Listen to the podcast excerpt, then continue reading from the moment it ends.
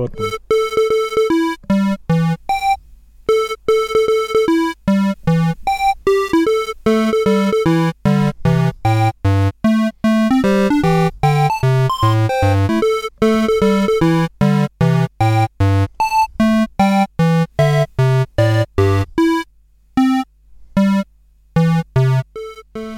Hallo, hallo zusammen zu Nerd, Nerd, Nerd und Uli, Folge 231. Äh, ja, wie in, in alter, ursprünglicher und kompletter Besetzung.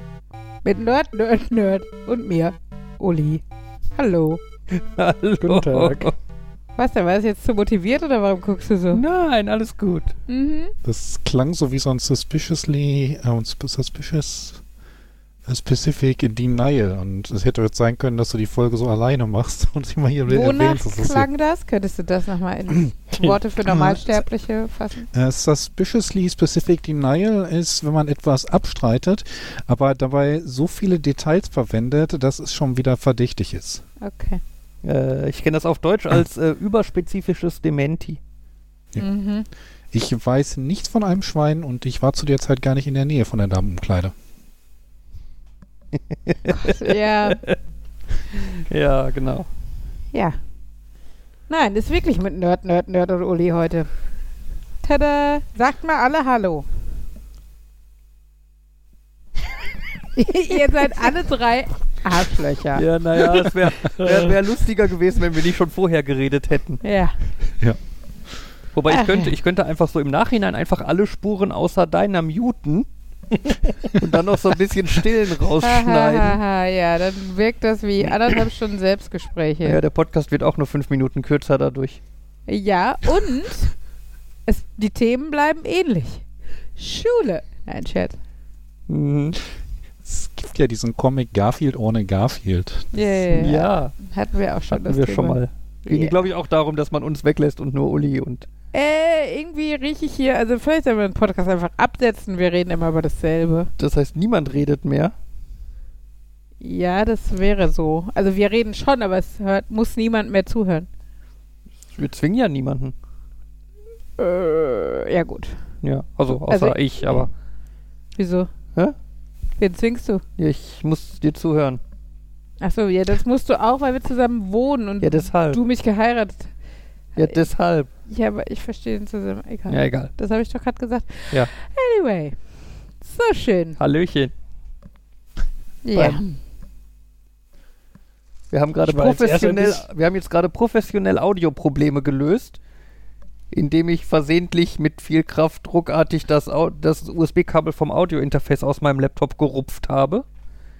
Aber anscheinend funktioniert der USB-Port danach jetzt besser, als er vorher funktioniert hat und wir haben keine Aussetzer mehr. Also Win-Win oder so? Irgendwas Win. Ja. Sorry, Magic. Jan. Äh, ich wollte nur sagen, weiß ich nicht mehr. Ach so. Hm. Ah, nein, äh, ich, äh, ich war äh, erst ein bisschen verwirrt, warum du das überhaupt so ausführlich jetzt erwähnt hast, dass, dass wir alle da sind, weil ich gesagt habe, waren wir doch sonst auch. Und dann so, ach halt, letzte, letzte Folge hat niemand gefehlt. Mhm. War ja aus Prinzip. Ja, alle waren da. Mhm. Ganz normal. Es war eine ganz Natürlich. normale Folge Nerd, Nerd, Nerd. Ja. Ja. Uli hat nicht über Schule geredet. Das stimmt. das ist mir auch aufgefallen. Ich habe mich mal zurückgehalten, ausnahmsweise. Mhm. Und wie ist es euch so ergangen die Woche über? Ist schon wieder eine Woche vorbei. Ja, das habe ich heute Morgen auch gedacht. Fuck, schon wieder Mittwoch. Ich meine, ich spreche gerne mit euch, aber ich fand es etwas überraschend. Und es kommt mir so vor, als wäre es gestern gewesen, dass ich mich über die Tiptoeing-Dame da aufgeregt habe. Über die was? Und als wir im Zentrum waren. Ach so, ja, stimmt. Ja. Ja. Markus rentet über Zehenspitzen. Mhm. Mhm. Ja, aber das habe ich auch gedacht. So dieses, wow, das ist schon eine Woche her, dass wir uns mit Markus getroffen haben. Ja, das stimmt. Und nicht mit Jan.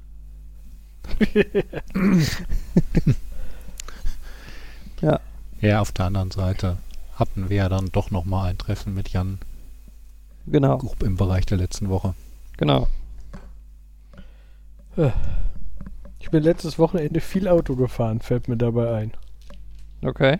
War, erst bin ich ja zum Treffen, äh, haben wir uns ja getroffen, dann bin ich weitergefahren zu meiner Mutter, Mhm. Die dann gesagt hat, uh, das trifft sich gut, sie müsste nämlich meiner Schwester ihr Auto bringen, weil das Auto meiner Schwester in der Werkstatt ist und sie eins braucht und bei meiner Mutter ihr eins über ist. Das heißt, ich und meine Mutter, wir sind jeweils mit einem Auto wieder nach Dortmund gefahren, um dann da ein Auto abzustellen, um dann wieder zurückzufahren, weil meine Mutter ja zurück musste, um dann zu Abend zu essen, um damit ich wieder mit dem Auto nach Dortmund fahre, weil da muss ich eigentlich hin.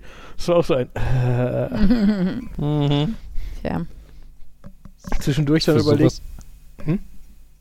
Nee, du. Ich, ich wollte nur sagen, zwischendurch dann überlegt, ob ich mein, so dieses, ey, das war jetzt, die haben das halt untereinander ausgemacht, dass das passt, aber dann so, rein theoretisch hätte man ja auch sagen können, ich gebe meiner Schwester mein Auto, weil ich habe zwar nicht mehr als eins rumstehen, wie bei meiner Mutter, wo halt das noch ein anderes Auto steht, aber effektiv nutze ich mein Auto die Woche ja wahrscheinlich auch nicht, aber äh, ja, es war alles etwas chaotisch. Also, Mhm.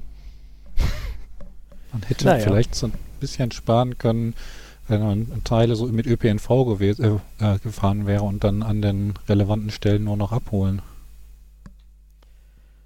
Ja, vielleicht hätte man dann auch früher planen müssen.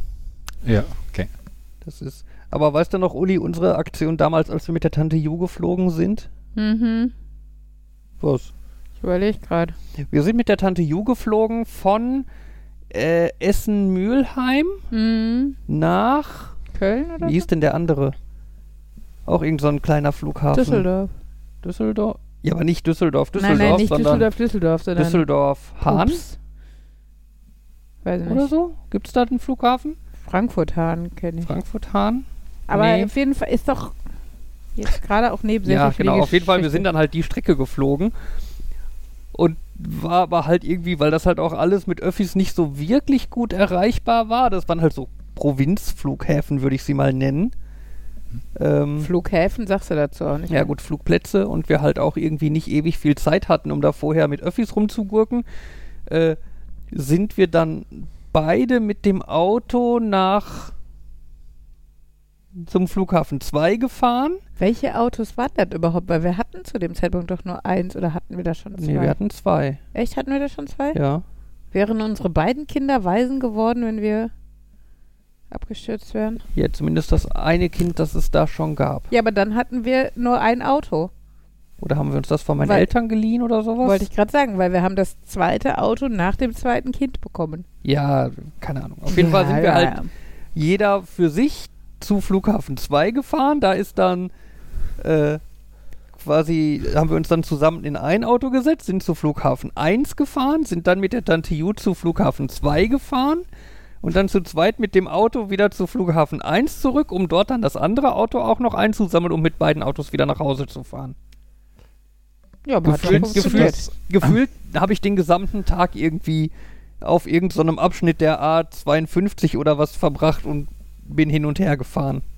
Kennst du die Geschichte mit dem Schäferjungen, der über einen Fluss will und er hat ein Boot und der muss einen Wolf und zwei Ziegen zeitgleich transportieren? ich könnte- ich Wolf, könnte einen jetzt ja Ziege nach- und einen Salatkopf. Ich könnte jetzt ja nach Hause fahren, aber ich darf Uli nicht mit meinem Burger in einem Auto lassen. Ja, das wäre eher mit dir und Sowas. dem Burger schlimm.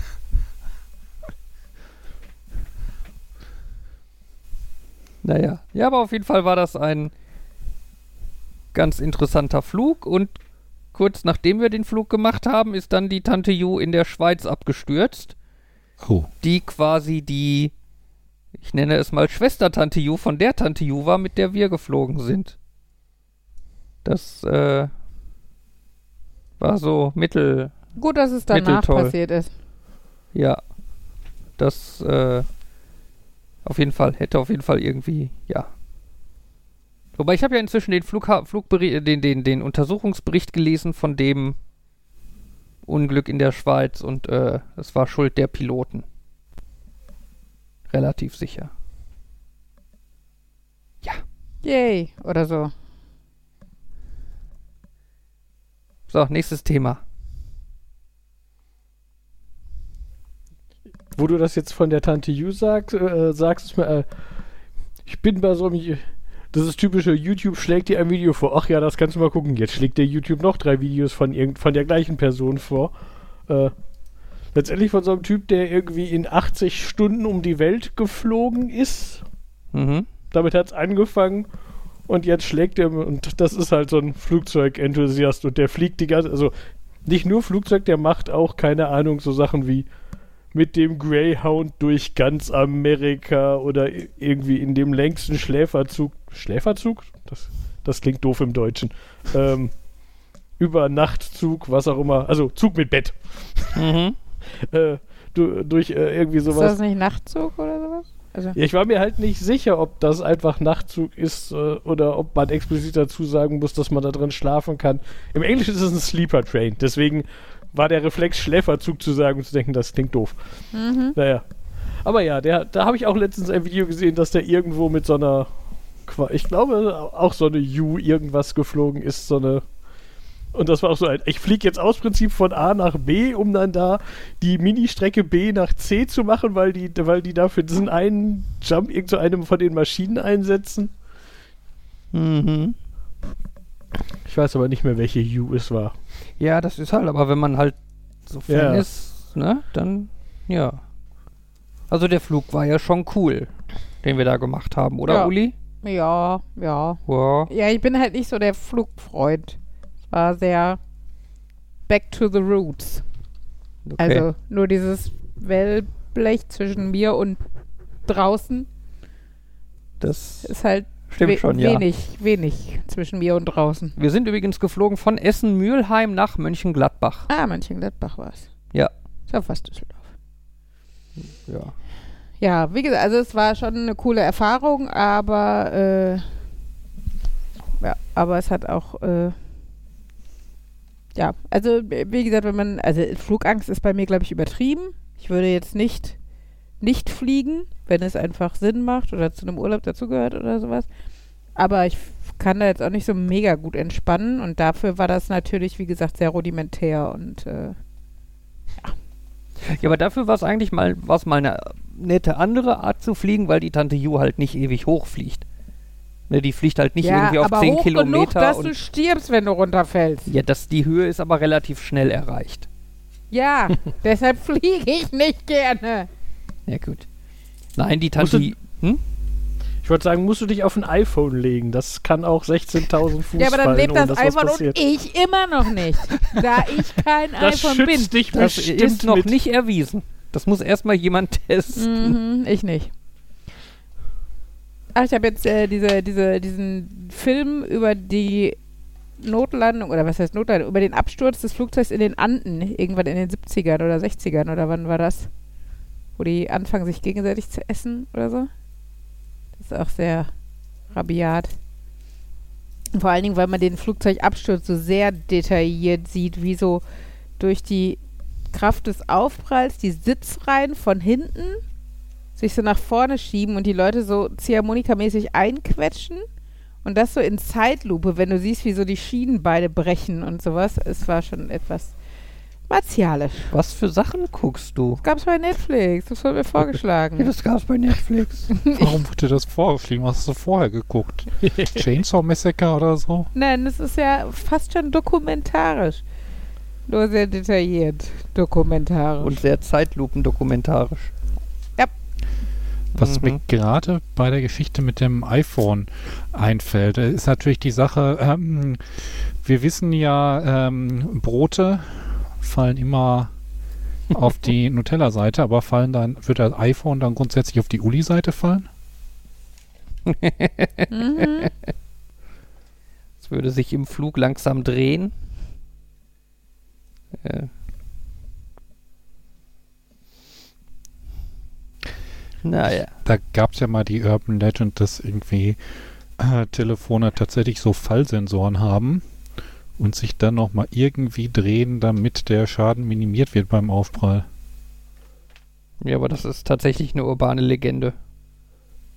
Weil, weil dir vielleicht schon mal aufgefallen ist, dass dein Handy nicht irgendwie äh, kleine Raketendüsen oder so hat. Also natürlich haben die Fallsensoren und manche machen auch Sachen, wenn man, wenn sie fallen, aber sie können sich nicht wirklich drehen. Mein, mein altes Handy hat halt so eine raus, zum Beispiel so eine Rausfahrkamera, die oben aus dem Display rauspoppt. Und das hat gemerkt, wenn es runterfällt, hat es die eingefahren. War dann auch so ein, das möchte ich jetzt testen, aber ich möchte nicht mein neu gekauftes Handy kaputt machen.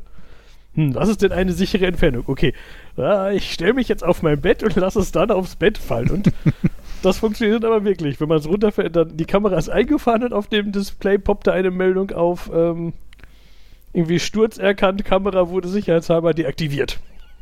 Mhm. Random Fact, du kannst das Handy auch hochwerfen. Dann ist das auch Ja, wie freier Fall. Also, ne? Ja, aber es ist ja, da es kommt dann auch wieder runter und dann kann ich es auch gleich fallen lassen. Ja, aber du könntest dich ja quasi auf den Boden setzen und das Handy quasi von unten auf den Küchentisch werfen. Ne? Äh, Du müsstest dann natürlich mit der richtigen Stärke werfen, aber theoretisch hätte das Handy dann freier Fallbedingungen und würde sanft soeben quasi auf dem Tisch landen. Verstehst du? Ja, aber ich weiß nicht, ob ich das für. Ja, ich weiß. Du, wir, werden, wir wären geschickt und würden das Handy mit voller Wucht unter den Tisch hauen und es dabei kaputt machen. Aber ne, rein, rein physikalisch vom Prinzip her wird das gehen. Ja. Mit diesem iPhone, was den Sturz da aus dem Flugzeug überlebt hat, das fand ich total faszinierend, weil das war so, das war das erste Mal seit, ich weiß nicht, also das erste Mal, dass, es, dass ich zur Kenntnis genommen habe, dass das sowas war, so, uh, ich habe es erst auf Twitter gelesen. Oh, ich sehe in den Twitter Antworten auf diesen Post langsam Sachen erscheinen von, darf unser Reporter mal mit dir reden? Oh, jetzt sehe ich Links dazu, dass Presseagenturen das melden. Mhm. Man muss dazu vielleicht die, kurz die Story erzählen, für die, die das nicht mitgekriegt haben. Es gab ja diesen Flug von Alaska Airlines oder sowas, glaube ich, Ja. wo sich äh, eher überraschend äh, auf Reiseflughöhe diese Notausstiegstür... Nicht Reiseflughöhe. Nicht Rei aber fast, oder? 16.000 Fuß, das ist halbe Hälfte. Reiseflughöhe. Ah, okay. Aber ziemlich weit, also auch da wieder hoch genug zum Sterben. Fünf Kilometer. Ähm, hoch genug. Äh, auf jeden Fall verabschiedete sich da relativ überraschend diese äh, Notausgangstüren, die über den Flügeln, glaube ich, sind. Also nicht Tür. So halb. nee. Ja, die haben, die, da war kein, da wäre eine Nicht so Notausgangstür schreien. hin. Sorry, Ist das? das war Okay. laut. Äh, da wäre eine Notausgangstür hingekommen, hätten die mehr Sitze gehabt. Ähm, weil die aber nicht so viele Notausgänge brauchten, war da ein Sperrding drin und von innen war das, sah das halt aus wie ein Fenster. Okay. Also das, das Ja, war aber kein. so sind, sind die Notausgangstüren nicht in der Mitte oft so, dass die eigentlich nur aussehen wie so eine Naht? in der ja, Wand? aber du siehst schon, du hast schon, also hast das Griff, war wohl so oder eine, das war wohl so eine Tür, wo gar keine Griffe Ah, waren oder okay. so, sondern das war, eigentlich hätte es zu sein sollen. Und irgendwie war es wohl so, dass auf den, an den Tagen vorher schon ir irgendeiner angemerkt hat, irgendwas ist nicht ganz dicht, weil irgendwelche Systeme gesagt haben, es ist mehr Druckabfall, als sie erwarten würden. Mhm. Aber sie haben es bis dahin nicht gefunden gehabt und dann hat sich die Tür verabschiedet. Genau. Und Es ist wohl niemandem was passiert, aber es ist natürlich etwas. Äh, naja, es gab schon einige Knochenbrüche, oder? Nö, also ich habe gelesen, es wäre niemand was passiert, außer der einer, der sich leicht, der leicht irgendwelche Gegenstände mitgekriegt hätte. Aber, hattest du ich, mir nicht von Knochenbrüchen? Ja, ich glaube, das war einfach eine sehr frühe Meldung, Ah, die, okay. wo es noch nicht so gesichert Ja gut, war. so oder so ist alles Ich- eher human für die Aktion. Für eine Tür fällt ab. Eine Tür, die keine Tür ist, wie wir gerade gelernt haben. Ja, also das Flugzeug hat auf Das einmal ein Loch. Das finde ich eigentlich noch schlimmer. Da war eine Wand. Da war noch nicht mal eine Tür. Aber jetzt Ja. ist da nichts mehr. Ist halt, ist halt Definitionssache, ne? Ich meine, aus struktureller Sicht war da eine Tür. Ähm, aus Sicht der Passagiere halt nicht. Mhm. Ne. Ja, genau. Aber so oder so ist halt ein, also durch den Druckabfall, also dadurch, dass dann Sachen nach draußen gesogen wurden, war da unter anderem, waren da wahrscheinlich auch einige Handys dabei, nicht nur das eine, aber eins wurde halt gefunden. Und äh, das war heile. Ja, aber das war, glaube ich, schon das zweite, das gefunden Ja? wurde, ja. Okay. Ja, das hatte ich auch irgendwo gelesen, dass ihm gesagt wurde, er wäre jetzt schon der Zweite, der anruft und ein Handy meldet. Ja. Auf jeden Fall danke für die Hintergrundinformation. Das wäre nämlich sonst meine nächste Frage gewesen. Wie verliert man im Flugzeug ein Handy aus dem Flugzeug heraus? Das ist ja, Ja. nicht so, dass man es irgendwie so versehentlich aus dem Fenster gestoßen hat, auf der, war es auf der äh, Fensterkante Ja, war und man halt das Fenster auf Kipp, ne? Und Also ich, ich als großer Failsafe-Video-Connoisseur äh, kann berichten, es gibt auch Leute, die sitzen in so einem kleinen Flugzeug, so einer Cessna und machen sowas Rundflugmäßiges. Mhm. Ähm, und weil die F Dinger halt nicht so hochfliegen und so, haben die halt auch so Fensterchen, die man aufmachen kann, damit so ein bisschen Frischluft reinkommt. Ähm, und diese kleinen Fensterchen sind halt groß genug, dass man eine Hand mit einem Handy nach draußen halten kann, um Fotos oder Videos oder was zu machen. Okay. Ähm, und ja, Leute unterschätzen dann halt gerne mal, dass so ein, auch so ein kleine, so eine kleine Cessna irgendwie durchaus mal 150, 200 Sachen fliegt. und wenn man so ein Handy da aus so einer kleinen Öffnung raushält, dann hat das Handy eine relativ große Luftangriffsfläche, während du relativ wenig Fläche am Handy hast, um es festzuhalten. Selbst wenn du auf dem Schirm hast, dass draußen halt relativ viel Wind ist. Und dann macht's halt schnell so flupp und naja, das Handy ist weg. Mhm. Wenn du Glück hast, hast du vorher die Aufnahme gestartet, dann könntest du mit Glück sogar später noch ein schönes Video drauf finden. Was ganz interessant ist, weil äh, äh, Handys oder teilweise auch GoPros beim Fallen m, unter Umständen in so eine Rotationsbewegung kommen können, die dann zusammen mit dem Rolling Shutter Effekt äh, total coole Ergebnisse haben können. Ich habe da mal ein sehr imposantes Video gefunden. Ich gucke mal gerade, ob ich es finde und dann in die Shownotes werfe. Ihr könnt mal eben weiterreden. Oh, ich sehe gerade in dem Artikel zu dem äh, Alaska Airline Flight 1282 ist ein Foto der Tür. Mein letzter Stand war noch, dass die, die, dass die mittlerweile Handys und andere Gegenstände aus dem Flugzeug haben, aber die Tür immer noch nicht. Stimmt, die Tür suchen sie noch. stimmt, das hatte ich auch Ja, gehört. aber die haben sie scheinbar gefunden. okay. Vermisst wird eine Tür. Mhm. Das ist so. Andere Dinge hätte ich jetzt eher gedacht, dass man die verlegt und nicht mehr findet, aber so eine Tür ist. Ja, so eine Tür ist relativ groß und äh, Ja, aber wenn es halt ein halt sehr auftauchen, unbewohntes ne? Gebiet ist, dann ist halt wie der Sackreis in China. Hm. Wenn du da 8. Januar 20.33 Uhr, das war ja schon vorgestern. Hm. Ja, da hängt sie in irgendwelchen Bäumen. ja. Das ist, äh, Ja, ich meine, das ist natürlich auch Glückssache, ne? wenn das Handy aus der Entfernung irgendwie auf, äh, auf Beton oder was geprallt wäre, hätte es relativ sicher nicht überlebt. Ähm, Aber, es ist doch, wie, wie, wie lange beschleunigt es nochmal? Nach 40 Metern oder was hat es doch eh die schnellste oder nicht mal? ja, das hat ja, das ist ja für jedes Objekt quasi äh, unterschiedlich. Ja, aber ich glaube, also, aber das wird ja auch ein Maximum geben. Also, Ja, das, das ja, ja klar. Ähm, aber es muss halt, müssen halt nicht diese 40 Sekunden oder was. Aber bei Menschen sind es doch auch nicht 40 Sekunden, oder? 41 Meter habe ich auch gesagt, Ja, aber ich 40 weiß es Meter. auch nicht. Und weil jetzt irgendwas geraten ist, Ja. wie lange Sachen so beschleunigen, bis es, äh, bis sie nicht mehr schneller fallen. also Terminal Terminal Velocity. Velocity of a Human ist äh, 120 Meilen pro Stunde. Kopf zuerst eher 150 bis 180. So, und äh, Terminal Velocity of, ein, of a Smartphone äh, ist hm, 110. Was? Ich komme, also ich habe hier 60 Meilen pro Stunde. Achso, warte mal, das ist auch das schnellste, was das Telefon kriegen könnte. Äh, hier habe ich 55 Meilen pro Stunde. Ja, gut. Ja. Sowas in der Richtung.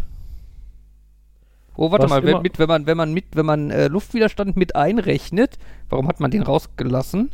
40 Meilen pro Stunde. Na gut. Was schon überraschend schnell ist.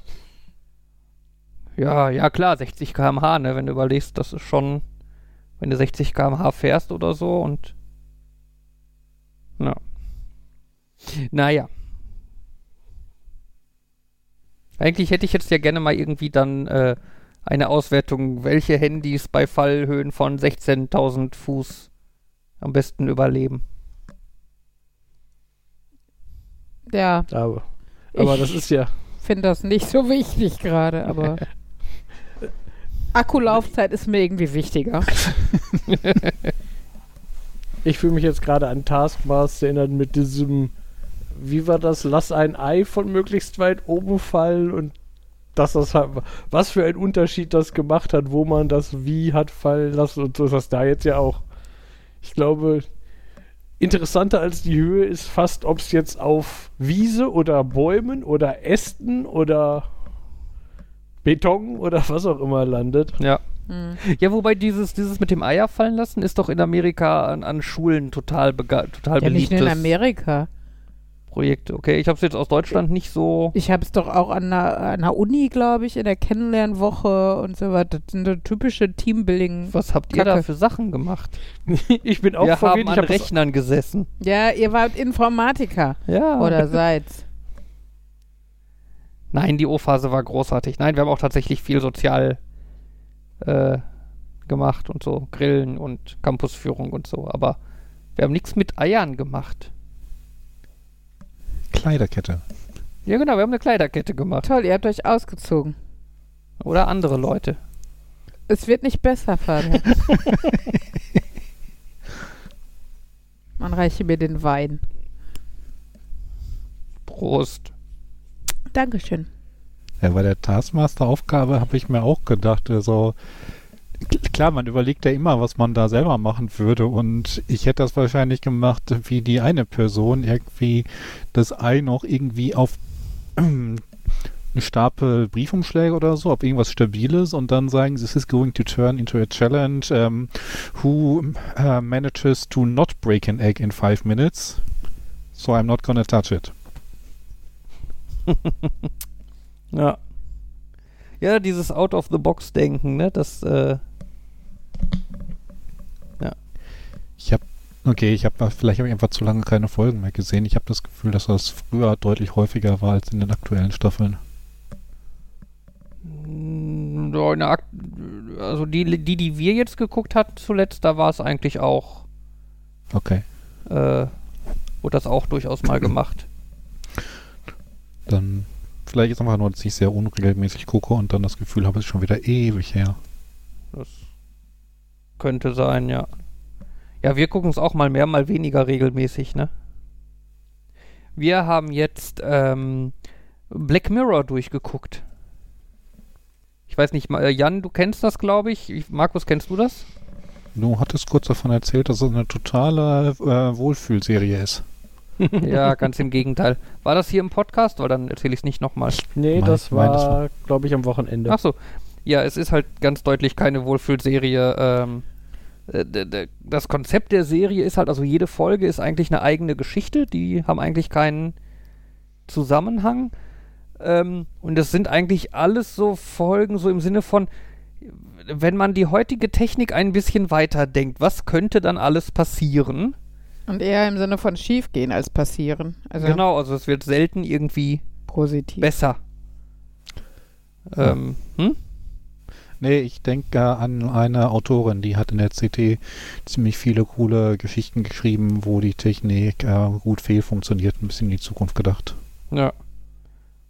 Genau, und ähm, ja, Black Mirror ist halt ganz, ganz deutlich keine Serie, die man guckt und danach denkt, ach, das war schön, jetzt habe ich gute Laune. Äh, und Uli und ich haben die häufig dann immer nur dann geguckt, wenn wir dann auch sicher waren, äh, dass wir danach noch Zeit haben, irgendwas Lustiges zu gucken. Mhm. So ein bisschen als Stimmungsaufheller. Ähm, weil sonst kann, also manche Folgen sind echt hart, wo wir Ja. dann echt irgendwie Vor den allen Dingen, ganzen, weil den wir ganzen Abspann noch stumm nebeneinander sitzen und erstmal drüber Dingen- nachdenken. weil wir einfach technisch sehr nah dran sind schon, ne? Also, weil du, weil du die, die Parallelen schon ganz klar erkennst, weil du siehst, dass die Technik dafür eigentlich schon da ist und dass wir nur, weiß nicht, drei Gesetzesentwürfe davon entfernt sind, dass es solche Ausmaße annehmen könnte und sowas. Also ist schon tough. Ja, aber außer die letzten beiden Folgen. Und habt ihr die Folge Bender, Bender Snatch mehrfach geguckt? Äh, Was Der interaktive Film. Nee, den haben wir noch gar nicht. Stimmt, den Wir haben wir auch noch gar das nicht. Weihnachtsspecial noch nicht, von dem Christoph erzählt hatte. Okay. Das ist, glaube ich, auch extra oder sowas. Müssen wir mal gucken. Ja, irgendwie haben wir noch was. Okay. Faszinierend waren halt nur, ohne jetzt spoilern zu wollen, dass die letzten beiden Folgen der letzten Staffel wenig mit Technik zu tun hatten. Ja, Ein bisschen Paran Paranormal. Paranormal Activities, ähm, aber wenig bis gar keine Technik. Ja, die waren. Ja. Ja. Die waren trotzdem nicht schlecht, so von der Story her und äh, aber wie gesagt, passt nicht so ganz ins Schema. Ja. Ja, ich hänge, glaube ich, irgendwo in Staffel 4. Da habe ich irgendwann mal Pause gemacht und das ist dann so dieses typische. Ja, wo habe ich nochmal Pause gemacht? Wo will ich wieder einsteigen? Mhm. Ja, und wenn du dann manchmal halt auch so Serien so einfach aus dem Auge verlierst, ne, gerade wenn es jetzt halt nicht deine absolute Lieblingsserie war. Äh, Ich habe äh, Game of Thrones Das. auch irgendwie anderthalb Staffeln geguckt. Ja, und Ich habe dann. genau eine Folge geguckt. Ja. Ja.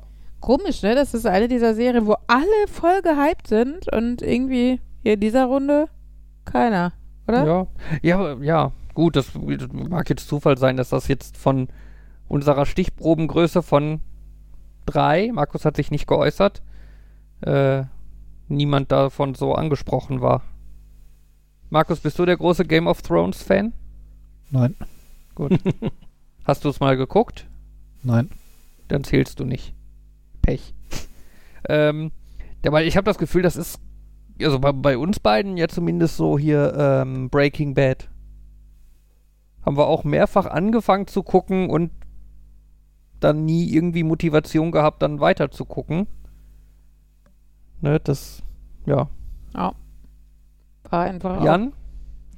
Ähm, ich glaube, ich habe so drei Staffeln oder, oder so gesehen. Und das es war nicht, dass ich das Gefühl hatte, es wird schlecht. Also das ist auch so ein typisches, es ist eingeschlafen und dann irgendwie hat man ja auch so viel und dann so, ja, ich habe eine Vorstellung, was noch so passiert und ähm, so dieses, ich weiß quasi, wie es endet, will ich dann alles dazwischen noch gucken? Bei Gelegenheit mal oder so. Und dann war es so lange her, dass ich gedacht habe, ach, egal. Ja. Mein Vater war großer Fan. Okay. Ja, es, gibt auch viel, ne? Ich, ich kenne auch viele Leute, die sagen, Breaking Bad ist Ja. total großartig. Wie gesagt, wie Game of Thrones. Das ist eins von den Sachen, wo man immer denkt, oh ja, das fanden auch so viele Leute toll, wir sollten dem noch mal eine Chance geben. Und dann haben wir es schon zum zweiten Mal angefangen und trotzdem hat es uns nicht wirklich. Jetzt Theorie. Niemand findet Breaking Bad wirklich gut, sondern alle sagen nur, es ist großartig, Weil, weil, alle, alle sagen, anderen sagen, es ist total großartig. Ja, Verschwörung. Alle haben sich verschworen. Und zwar wollen die das nämlich nur machen, weil. um uns dazu zu kriegen, Chemie und Drogen nicht anzufassen. Das ist von der CSU, damit wir nur weiter Bier trinken. Genau. Genau. Stimmt, Bier ist nicht böse in der Serie. Nee, Alles Ha. andere ist gefährlich. die CSU. Sogar. Chemiker. Ja. Ja. ja. die mögen halt auch keine Nerds, die CSUler, weil die Nerds sind schlauer als die. Mhm. Mhm, macht Sinn, ne? Ja. Ja. Jetzt haben wir es durchschaut. Ja, die CSU ist schlecht. Äh, Bauernproteste, wo wir gerade bei Politik sind. Ist ungünstig gelegt, finde ich. Also, wenn das so direkt während des Bahnstreiks wäre, dann könnten ja die Bauern anbieten, die Leute zu fahren, die gerade nicht Bahn fahren können. Ich muss sagen, mich äh, stört etwas, dass sie nicht wie normale Demonstrierende einfach mal zu Fuß gehen, sondern ihre Kack-Riesentrecker nehmen, wodurch sie übrigens, also gibt es jetzt den Vorwurf, dass sie Steuern hint hinterziehen, weil sie ja Steuervorteil beim Dieseltanken kriegen, wenn sie das nur für den beruflichen Fall nehmen. Und das ist jetzt kein beruflicher Fall, also hinterziehen sie Steuern, egal, aber äh, vor allen Dingen ist es halt einfach, weißt du, ob 50 Leute irgendwo stehen und rufen, interessiert halt keinen Arsch. Aber wenn 50 Trecker, äh, weiß nicht, äh, 20 Autobahnauffahrten blockieren, sieht es halt ganz anders aus. Und das ist halt, finde ich, völlig unverhältnismäßig, weil keine andere Berufsgruppe das so kann. Und ähm, ja. Aber ich bin halt eh kein Freund davon, weil äh, ja, sie, sie demonstrieren halt wegen dem, wegen dem Sparplan in Sachen Subventionen. Und ja, es mag dem einen oder anderen Landwirt wirklich nicht gut gehen, aber ähm, sie kriegen halt auch weiterhin nicht wenig Subventionen. Und äh, dann immer so auf die, ja, aber ohne uns gibt es ja kein Essen, äh, Argumentationen zu verfallen, finde ich etwas nicht- kurz gedacht.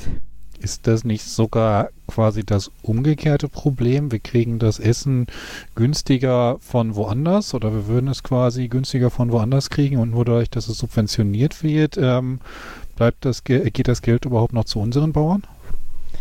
Das mag sein. Ich meine, es ist ja auch sinnvoll, dass wir die Produktion im eigenen Land lassen. Wir merken ja gerade an vielen Ecken und Enden, wie, wie uns die Globalisierung in den Hintern beißt, im Sinne von Medikamentenengpässen und sowas, weil wir halt in China produzieren oder sonst wo. Oder nicht produzieren, sondern von da kaufen. Ähm, aber ähm, ja, ich finde es halt schwierig, dass auch, auch das war schon mal der Fall, als die Landwirte so komische Kreuze irgendwie als Mahnmal auf ihre Felder gestellt haben, wo es halt darum ging, ja, die Vorgaben der EU und auch jetzt vom Bund äh, sind ja äh, vom Klimaschutz her so gravierend und sowas und deshalb kann ja keiner mehr ertragreich arbeiten und sowas, wo ich mir aber denke, ja, aber kann jetzt nicht Sinn der Sache sein, dass wir sagen, ja, es geht ja vor allen Dingen darum, dass die Bauern viel verdienen. Ähm, äh, und dafür ist der Klimawandel halt pups egal. Also, ne, das ist ähm, klar, ähm, müssen die davon leben können. So, und dafür sind ja auch die Subventionen da. Und ich finde auch, dass, ähm, dass viele Lebensmittel viel zu günstig sind. Ne? Also wenn, wenn man das jetzt mal über die Generationen sieht, ähm, wie viel in unserer Generation an Lebensmitteln weggeworfen wird, zeigt ja nur, dass sie in vielerlei Hinsicht zu günstig sind.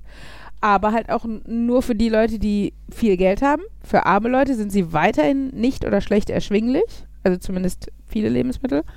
Und ähm, ja, also ich äh, finde es insgesamt ein sehr schwieriges Thema. Und ich muss auch sagen, seit zum Beispiel wir Clarksons Farm geguckt haben, diese Pseudo-Doku-Sendung bei Amazon Prime, ähm, wo ein Unwissender eine Farm übernommen hat, ist schon mein Ansehen gestiegen für äh, Bauern. Aber ich finde halt die Art und Weise und äh, naja, worauf sich diese Proteste beziehen und ohne Selbstreflexion gepaart mit äh, Sprungbrett für die Rechten mal wieder, äh, doch eine sehr schwierige Situation.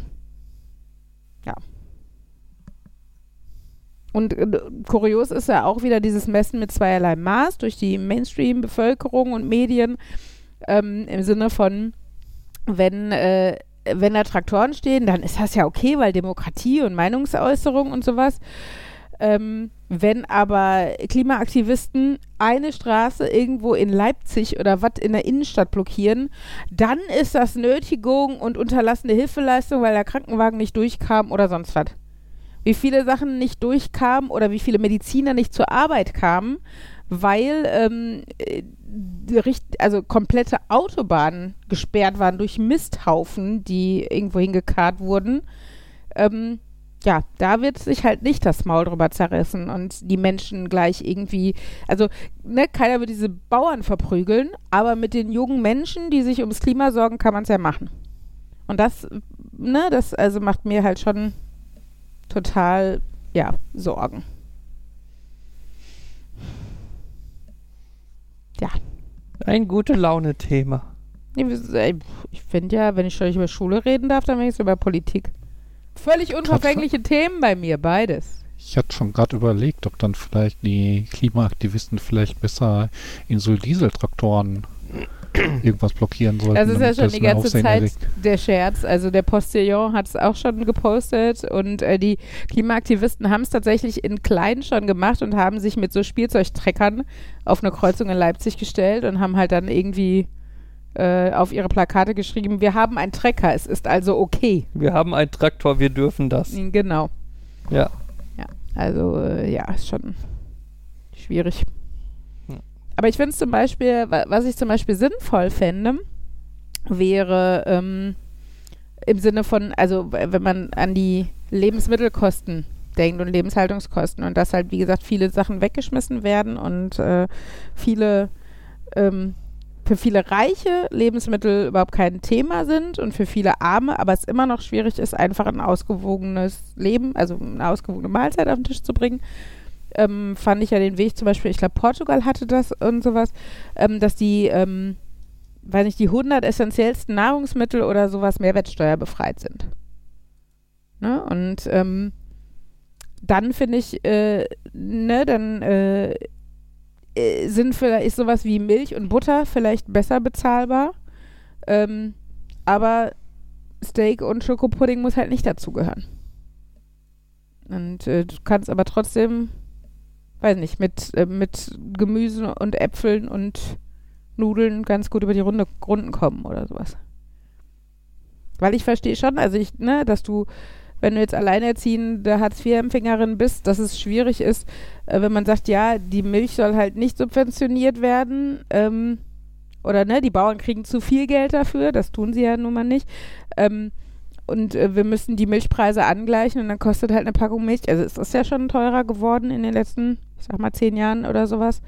Ähm, kann es halt schlecht jetzt auf, äh, ja, auf irgendwie 2 Euro oder 3 Euro den Liter packen oder sowas, das ist halt dann auch schwierig. Jetzt seid das dann. Also ich, ich habe da noch die Hoffnung, dass irgendwann das ganze nicht vegetarische und nicht vegane Zeug teurer zu produzieren ist als das andere. Mhm. Und dass dann endlich so ein bisschen Umschwung kommt. Ja.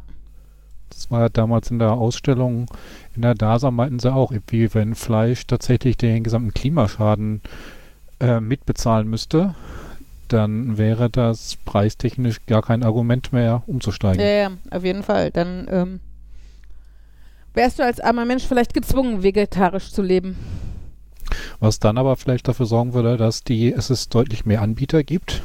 Ja. Ähm, vielleicht dann mehr Innovation, dass das noch ähm, günstiger zu produzieren Mhm. ist. Ja, und auch vielleicht tatsächlich noch besser. Also es ist ja in den letzten Jahren schon, wenn ich überlege, ne, was man vor 15 Jahren an Fleischersatzprodukten hatte, da konntest du irgendwie mit Tofu oder gar kein Fleisch so ungefähr irgendwie was reißen. Und ähm, das hat sich ja jetzt doch deutlich äh, verändert. Also wenn ich sehe, gerade die Fleischsachen, also die jetzt nicht, die jetzt eh in Sachen zerkleidertes Fleisch sind, Mortadella, äh, Hack oder äh, äh, hier auch so Chicken Nuggets oder sowas, da kriegst du ja unglaublich gute Ersatzprodukte. Mhm. Also äh, gerade so die Chicken Nuggets, die die Kinder im Sommer beim Grillen haben, die sind fast immer vegeta vegetarisch und ich finde selbst von der Konsist Konsistenz, also dieses faserige vom Hähnchenfleisch und so kriegen die ja wunderbar hin. Und ähm, ja, und da hast du recht, je mehr Druck dahinter ist oder je mehr mh, Nachfrage ist, desto mehr, äh, also hier Rügenwalder Mühle oder so, die haben sich ja schon fast komplett umgestellt auf äh, vegetarische ähm, Wurst- und Fleischersatzprodukte und nicht mehr ähm, wirkliche Wurst und Fleisch. Und äh, wenn da mehr Möglichkeiten sind, dann wird natürlich auch mehr geforscht. Denkt daran, ein Supermarkt in der Gegend hatte ich ja letztens äh, demonstrativ das Angebot, dass die ähm, vegetarischen Mhm. Ersatzprodukte auf ähm, Volumen oder auf Gewicht äh, mal den gleichen Preis hatten. Mhm. Ja, das hatten, äh, ja, ja, das äh, hatte die Kette überall, soweit ich weiß. Okay. Das war nicht nur bei euch. Äh, Und ich musste auch wieder so ein bisschen dran denken, bei irgendeinem Alumni-Tag wurde mal so gescherzt von wegen, wie machen wir denn Milch ohne Kuh? Äh, von wegen, das könnte man doch bestimmt wegrationalisieren und was anderes für ähm, anstelle der Blackbox nutzen und man drüber nachdenkt, an vielen Stellen sind wir so weit. Ja, ich, also, ne, es ist ja auch, wenn ich überlege, ähm, also wie, wie selten benutzen wir wirklich zum Beispiel sowas wie Milch noch in seiner Reihenform? Also wo uns wirklich auffallen würde, dass vielleicht die Konsistenz leicht anders oder der Geschmack leicht anders ist. In 90 Prozent der Fälle ist ja Milch irgendwas, was schon in irgendwas anderem verarbeitet ist, was in den Kaffee kommt, was ins Müsli kommt. Ähm, und je geschmacksintensiver der andere Bestandteil ist, desto weniger wichtig ist es ja, dass Milch wirklich exakt so ist wie das tierische Produkt. Wobei das merke ich tatsächlich häufig, wenn ich dann zum Müsli mit Ersatzmilch ähm, esse, dass mir das bei den letzten Sachen, wo das Müsli weg ist und quasi noch ein bisschen Milch übrig ist, dann doch deutlich auffällt, dass Ja, das sag ich ja, da ist ja nur noch die Milch. Ja. Aber ne, solange, solange die andere Komponente da ist, oder ich sag jetzt mal, alle Produkte, die du, gibt ja so viele Fertigprodukte mit Milch. Hier im Milchreis von Müller oder was auch immer. Ich glaube, dass du da noch, also weil es ja eh schon eher künstlich ist, also deutlich anders, als würde ich zu Hause Milchreis kochen. Hm. Ähm, weil du Konservierungsstoffe oder Antioxidantien oder was weiß ich, was da drin ist. Äh, da glaube ich halt, dass es da, wenn das preislich eine Alternative wäre oder wenn tierische Produkte wirklich deutlich teurer wären, dass es da deutlich einfacher wäre, ähm, das irgendwo unterzumischen. Ne, hier ähm, Backwaren beim Bäcker. Hm. Als wenn du bei einem Kuchen, also rausschmecken würdest, ob der mit Milch oder mit Hafermilch gemacht wurde. Ich habe veganen Eiersatz von daher. Wollte demnächst wieder was backen. Also klar müsste man, ne, müsste man viel experimentieren und sowas. Aber ich habe ja schon mal vegane Brownies ein paar Mal gemacht. Und sorry, also da kann mir keiner erzählen, dass man die nicht geil findet. Das sind halt Brownies und wirklich schokoladige Brownies. Und ähm, genau, da denke ich mir, ähm, wie du sagst, wenn der Druck da wäre ähm, und nicht die Leute die Nase rümpfen würde, im Moment ist ja eher noch das Gegenteil der Fall. Selbst wenn es gleich teuer wäre, wenn vegan dran steht, äh, würden wahrscheinlich irgendwie 80 Prozent der Leute beim Bäcker sagen, nee, das ist ja vegan. Als würde es nach Tofu schmecken, wenn es vegan ist oder was, keine Ahnung. Ähm, genau, und wenn da der Druck äh, anders wäre und äh, ich sag mal, die veganen Brownies, die du vielleicht auch sogar schon probieren durftest, äh, halb so viel kosten wie die Brownies mit Kuhmilch oder mit Eiern drin oder mit richtiger Butter und nicht mit Margarine, dann äh, ist halt die Frage, wie viele Leute greifen dann noch zu denen mit tierischen Produkten, ne? ich glaube, da sind einfach viele Leute, die so anti-Vogue, meine ich. Ja, ja, genau. Ja Aus Begriff dafür. Prinzip, da steht vegan dran. Ne? Hm. Das ist, äh, ja. Dann konserviere ich ja nicht meinen ähm, bisherigen Lebensstatus, wenn ich jetzt auf irgendwas Vogues umsteige. Ja, genau. Das ist, Wobei- da kann ich ja gleich gendern. Wobei ich überlege gerade, du musst ja in Deutschland nicht dran schreiben, dass das vegan ist, ne? Nee. Ähm, Also deshalb, ja. das heißt, du könntest als Bäcker dann nicht einfach hinstellen und sagen, ja, hier, es gibt Schoko-Brownies. Mhm. Und dann daneben für die Veganer sagst du noch Schoko-Brownies vegan. Vegan, kosten das Das gleiche. sind halt das Gleiche. genau, aber für die eine hast du nochmal dran geschrieben, vegan, aber eigentlich äh, sind beide das gleiche und du musst es noch nicht dran. Das ich meine, äh, besonders dreist könntest du die nicht vegane Variante für teurer verkaufen. Das wäre lustig, ja. Nein, aber ne, deshalb, das ist schon, ähm, ja, also ich glaube schon, dass, äh, dass wir da viel zu unserem Glück gezwungen werden könnten. Und ähm, ja. Was mir bei Vogue noch so einfällt, ist so manche Leute, die sich darüber aufregen, dass Star Trek ja so Vogue geworden wäre. Ach Gott, ja. Star Trek war in den vorne. 60ern auch Vogue. Ja, die haben schon so angefangen. Die hatten an, nicht irgendwie den ersten skandalösen Kuss ähm, im Ja, Fernsehen. eine schwarze. Frau. Wo kommen wir denn da hin? Das stimmt Ja, aber nicht. aber dann ist es Bitte? so. Das stimmt aber nicht. Was? Das ist, das ist, es war bei weitem nicht der erste. Ja, nicht das der ist eine- erste, aber es war Das ist trotzdem so eine, ein Skandal. äh, oder? ich glaube, zwar eine Leute, eine Person hat einen Beschwerdebrief geschrieben. Aber okay. das ist halt so die Geschichte, die man gerne erzählt, weil es war schon ein groß, ein früh groß gezeigter, aber, es, aber das ist so, ja, irgendwer hat diese Geschichte mal erzählt und dann so, habe ich letztens irgendwann von Fake History Hunter, glaube ich, so einen Artikel gelesen.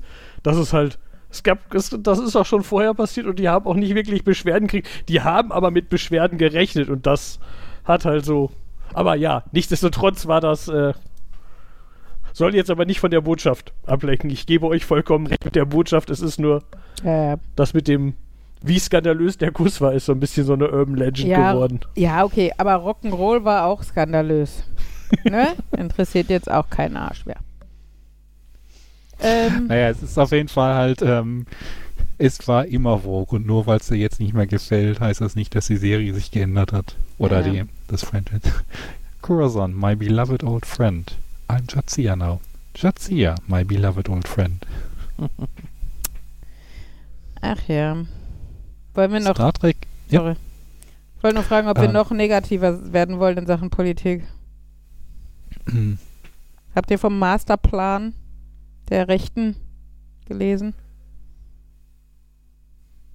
Das Nö, Korrektiv hat aufgedeckt, dass es äh, ein Treffen gab von vielen Rechten, aber unter anderem auch AfD-Politikern und ich glaube auch irgendwie irgendwelchen Wirtschaftsleuten und sowas, wo halt ein Masterplan verabschiedet wurde, wie man der, das denn hinkriegen möchte, dass viele Millionen Menschen aus Deutschland, Deutschland vertrieben werden.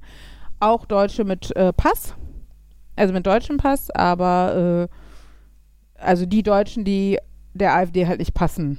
Also der Mhm. AfD sage ich jetzt übergreifend für die ganze, das ganze rechte Gesocks.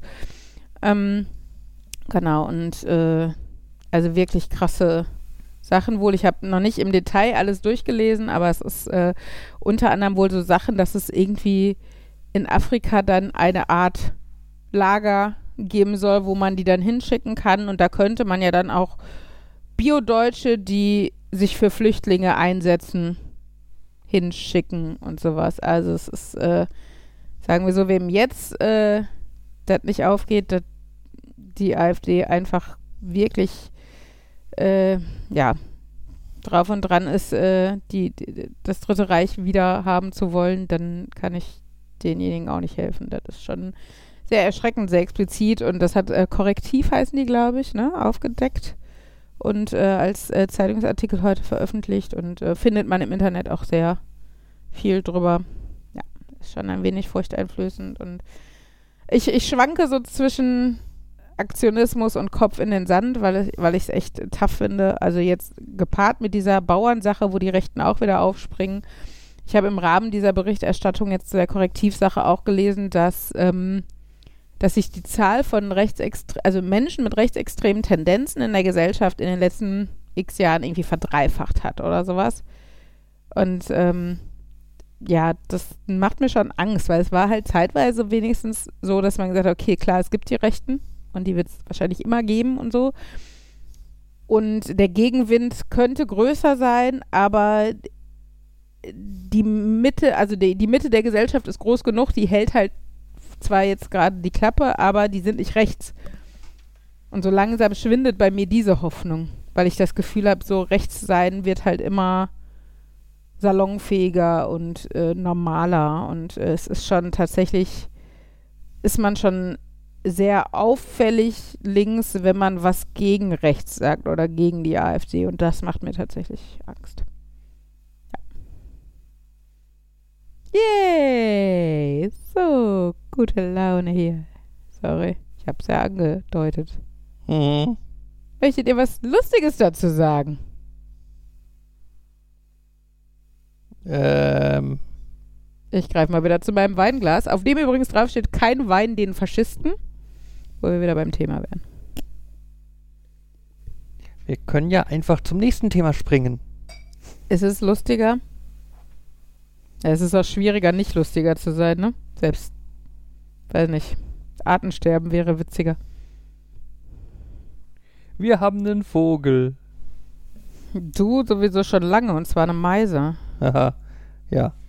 Ähm, ich habe ja irgendwann im Podcast schon mal berichtet, dass wir vor einiger Zeit äh, mit den Kindern hatten wir in der Schule Vo äh, Nistkästen gebaut.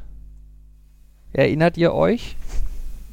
Natürlich. Na, okay. Ich schon. Wir haben in der Schule Nistkästen gebaut. Das war letztes Jahr im, also nicht, also nicht letztes, also jetzt vorletztes Jahr.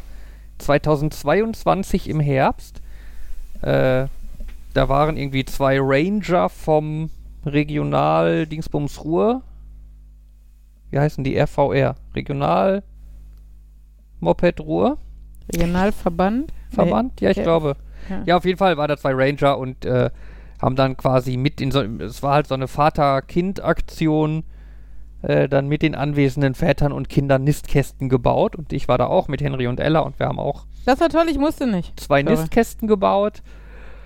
Ähm, ja, und weil ich ja gerüchteweise irgendwie so ein bisschen Nerd in mir trage, äh, habe ich dann gleich mal einen der Nistkästen um eine Kamera ergänzt. Also gleich mal eben und so. Das hat nur irgendwie ein Jahr gedauert, das Ding fertig zu kriegen. Mhm. Ein Jahr? Ja. ziemlich exakt ein Jahr nachdem ich ihn gebaut habe, habe ich ihn dann auch aufgehangen. Echt? Ja. Okay. Ähm, genau, und jetzt haben wir draußen einen Nistkasten hängen mit einer Kamera drin, dran, die halt das Innere filmt. Ähm, ja, und wir haben, wir hatten dann auch irgendwann mal den, also eine Zeit lang lebten da irgendwie nur eins, zwei Spinnen drin, wo man dann gucken konnte, wie die so rumwuseln. Das war bestimmt ganz toll für dich als Spinnenfan. Ja, mit so Spinnen auf Bildern und so kleinen Spinnen und weit weg und so, das ist okay. Okay. Ne? Ich, also, ich brauche jetzt nicht Großaufnahmen in 3D und so, aber so klein und so, das ist, das ist okay. Ähm, ja, und dann ist da irgendwann mal ein Vogel reingeflogen und hat irgendwie sämtliche anwesenden Spinnen vernichtet und war wieder weg. Und dann Ich verging hätte noch jetzt gern mal. die Pokémon-Kampfmelodie dabei. Ähm, und dann verging noch mal ein Monat und dann kam der Vogel wieder und blieb über Nacht. Und seitdem ist der Vogel jeden Tag da und übernachtet im Vogelhaus. Und man kann quasi schön sehen, wenn es draußen dunkel wird, so zwischen 4 und 5 Uhr kommt der Vogel und plustert sich dann total niedlich auf. Der sieht dann aus wie so eine graue Kugel, wirklich. Ähm, Mhm. Es ist eine Meise. Ähm, ich sag ja, er hat eine Meise. und morgens so im Bereich von 8 bis 9 Uhr, wenn es dann wieder heller wird, äh, fliegt die Meise wieder weg. Und ist dann den Tag über unterwegs. Und äh, ja, es ist halt ganz interessant und ich merke, ich freue mich jeden Abend, die Meise zu sehen und äh, guckt der halt auch ganz gerne im Videostream so ein bisschen zu, weil die sitzt dann da und wackelt so langsam hin und her. Mhm. Das ist äh, sehr beruhigend und niedlich. Ähm, hast du dich gefreut, nach Hause zu Frau und Familie zu kommen? Ja. Inzwischen Ja, freust du dich darüber, über dass der Vögel. Vogel da ist. und über die Katzen, wenn sich Kelly auf meinen Schoß setzt. Hey, ja. Hier. Nein, äh, auf jeden Fall, ihr könnt daran auch teilhaben, wenn ihr möchtet. Es gibt nämlich zum einen einen äh, Mastodon-Bot, der jede Stunde ein Foto aus dem Vogelhaus postet. Und es gibt jetzt seit zwei oder drei Tagen auch einen Livestream, wo man halt dem Vogelhaus zugucken kann. Äh, Welcher Twitch-Kanal? ja, YouTube. Äh, ich hatte erst nach irgendwas geguckt, was ich selber hosten könnte. Das äh, war aber nicht so trivial und im Endeffekt habe ich dann äh, mich für einen YouTube-Livestream entschieden und der läuft gut und problemlos und äh, genau. Ist, ist ganz nett. Da kann man dem Vogel zugucken. Mhm. Mhm. Wie viele Viewer hat der Stream so im Durchschnitt? 0, Aber deswegen machst du jetzt Werbung, damit dann. Ich erzähle davon, weil vielleicht Leute Interesse haben, das auch zu sehen. Ich habe da jetzt ungefähr genau gar nichts von, dass sich jemand den Stream anguckt oder so. Außer wenn man Merchandise kauft. Fabians Meise oder so.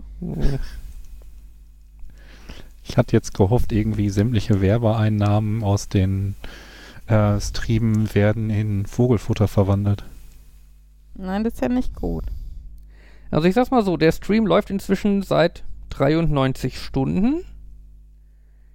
Und wir hatten zwischendurch ganz kurz mal zwei gleichzeitige, Beso gleichzeitige Zuschauer. Uhu, das waren Fabian und Mhm. ich. Ansonsten haben wir hier äh, durchschnittliche Besucher, äh, Zuschauerzahl 0. Oh. Ja. Guck die Meise. Ja, die, wie gesagt, ich habe halt auch nicht. Nein, es ist tatsächlich, ich finde es ganz niedlich. Ähm, meine Arbeitskollegin war auch total interessiert und begeistert und hat jetzt äh, sogar, weil ihr Mann ist Elektroingenieur und die haben auch ein Vogelhaus und sie hat äh, jedes Jahr eine Meise da und oder ein Tier, ein Vogel und das äh, Babys, also Eier dann auch hat und so. Und ähm, wollte nämlich von Fabian wissen, was er denn da so technisch gebaut hat, damit sie ihren Mann drängeln kann, das auch zu tun.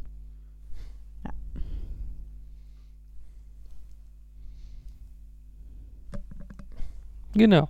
Ich finde das faszinierend, dass der Vogel, also ich meine, wenn man so drüber nachdenkt, macht das Sinn, aber wenn du mir sagst, irgendwo sitzt ein Vogel, würde ich sehe ich in meinen Augen, also schläft ein Vogel, ist ein Vogel in einem Nest.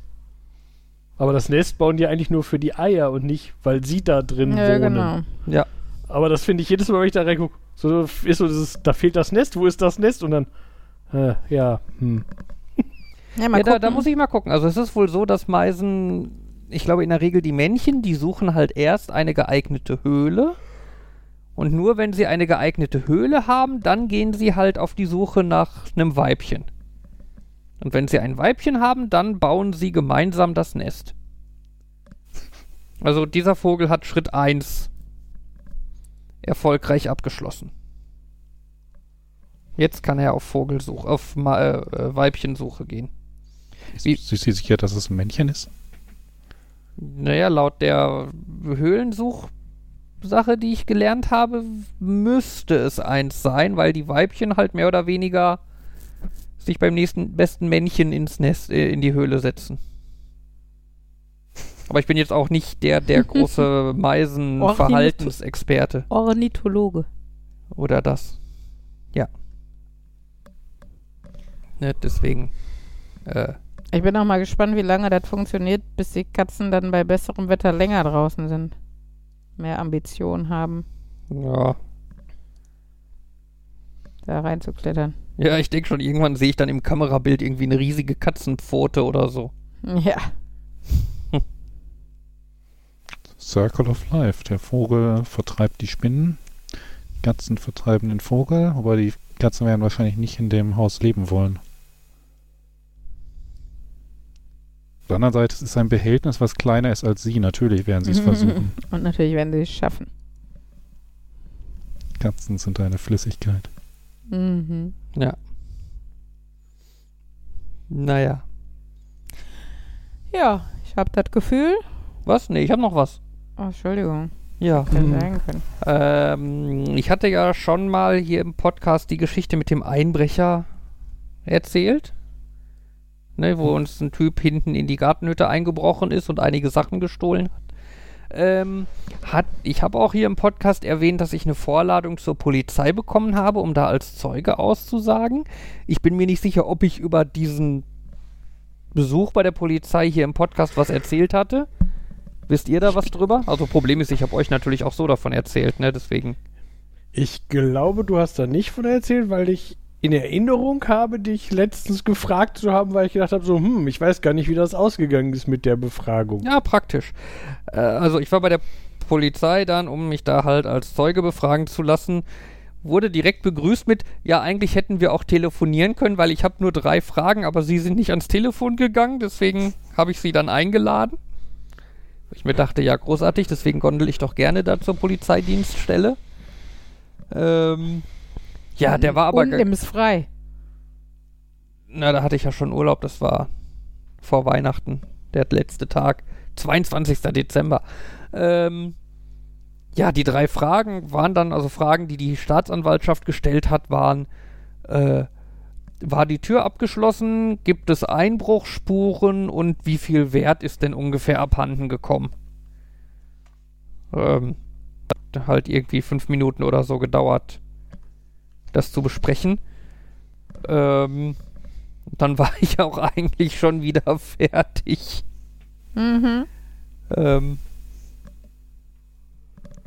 ja, der Polizist hat dann noch erwähnt, dass der Täter irgendwie so eine Zwei-Wochen-Phase hatte, wo er wohl irgendwie sehr stark in, äh, in Erscheinung getreten ist. Also wo er wohl irgendwie fünf, sechs Mal in irgendwelchen Akten aufgetaucht ist als Beschuldigter und so.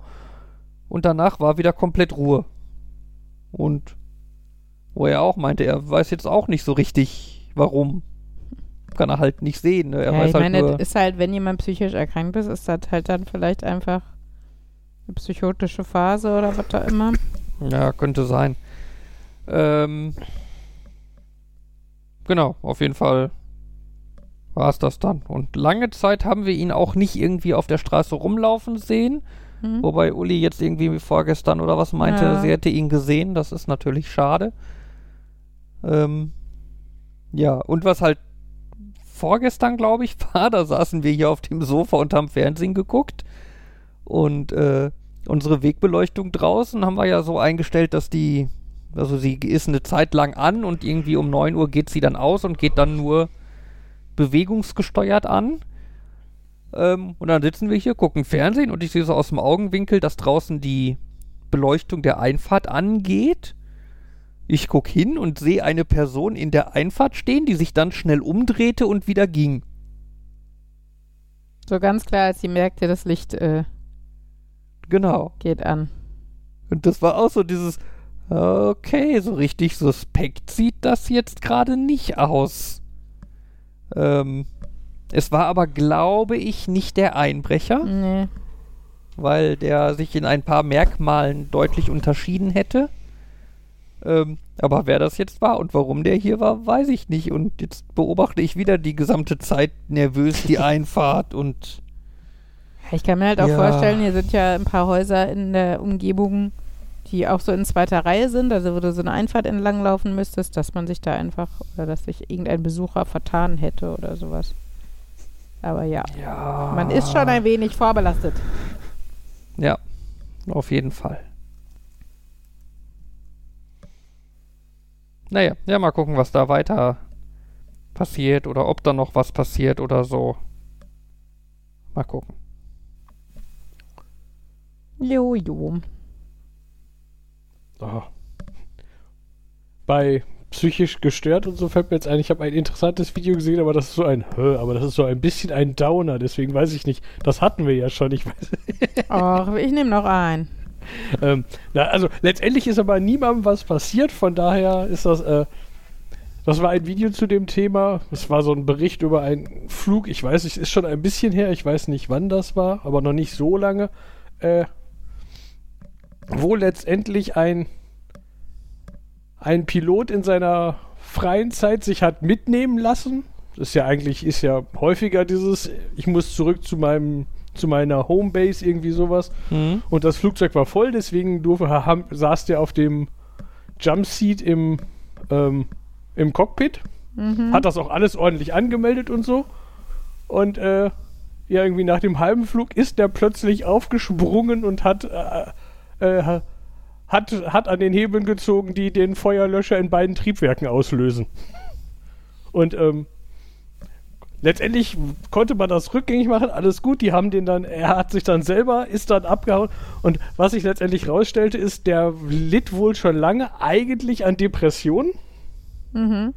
war dann auch in Therapie, aber erstmal nur bei, also das ist jetzt wieder dieses, ich habe ich hab nur englische Worte, ich habe keine Ahnung, ob die deutschen Übersetzungen eins zu eins passen.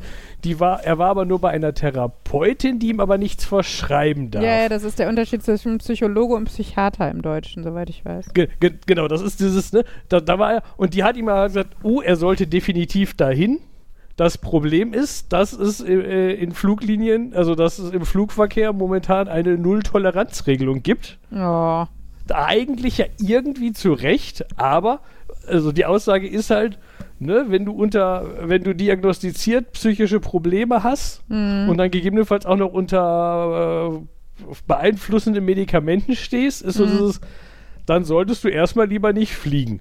Ja, ja. Und das klingt ja nett, aber natürlich ist das nicht so, dass du dann unendlich lange vollbezahlten Urlaub kriegst, bis entschieden wurde, irgendwas. Das heißt, er hat sich dann nur selbst behandelt, indem er getrunken hat zwischendurch und eigentlich, eigentlich hatte er das unter Kontrolle. Aber dann ist einer seiner Freunde gestorben und seine, seine anderen Freunde haben ihn überredet, dass man zusammen doch mal äh, Mushrooms nimmt. mhm. Mhm. Und ähm, ja, alle anderen hatten halt dann so ein, so dieses, ne, das war ein nettes, wir haben ein psychedelisches Erlebnis, das war gut.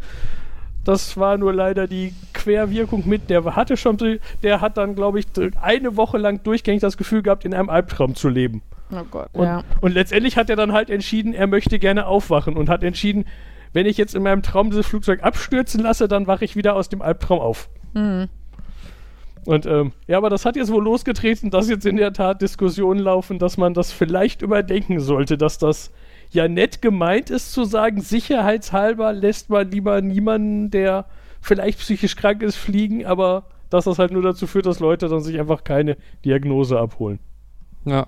Ja, das ist ja ähm, tatsächlich bei Lehrern bzw. bei Beamten das gleiche Problem. Ne? Dass, ähm, dass dir in, im Endeffekt ein Strich, ein Strick draus gedreht wird, wenn du, naja, sorgsam mit dir umgehst, sag ich jetzt mal. Ne? Also äh, ich verstehe auch, dass natürlich ein Pilot nochmal akut eine andere Verantwortung für andere Leben hat.